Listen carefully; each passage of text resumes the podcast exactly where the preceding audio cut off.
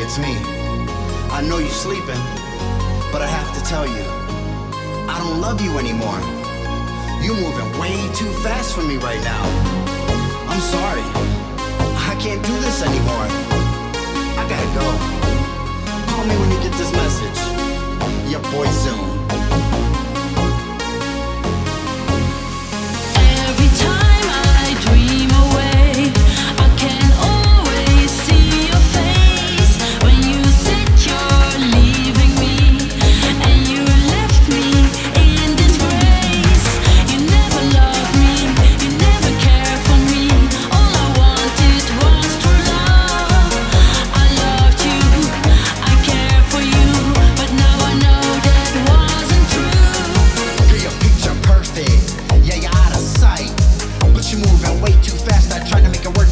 my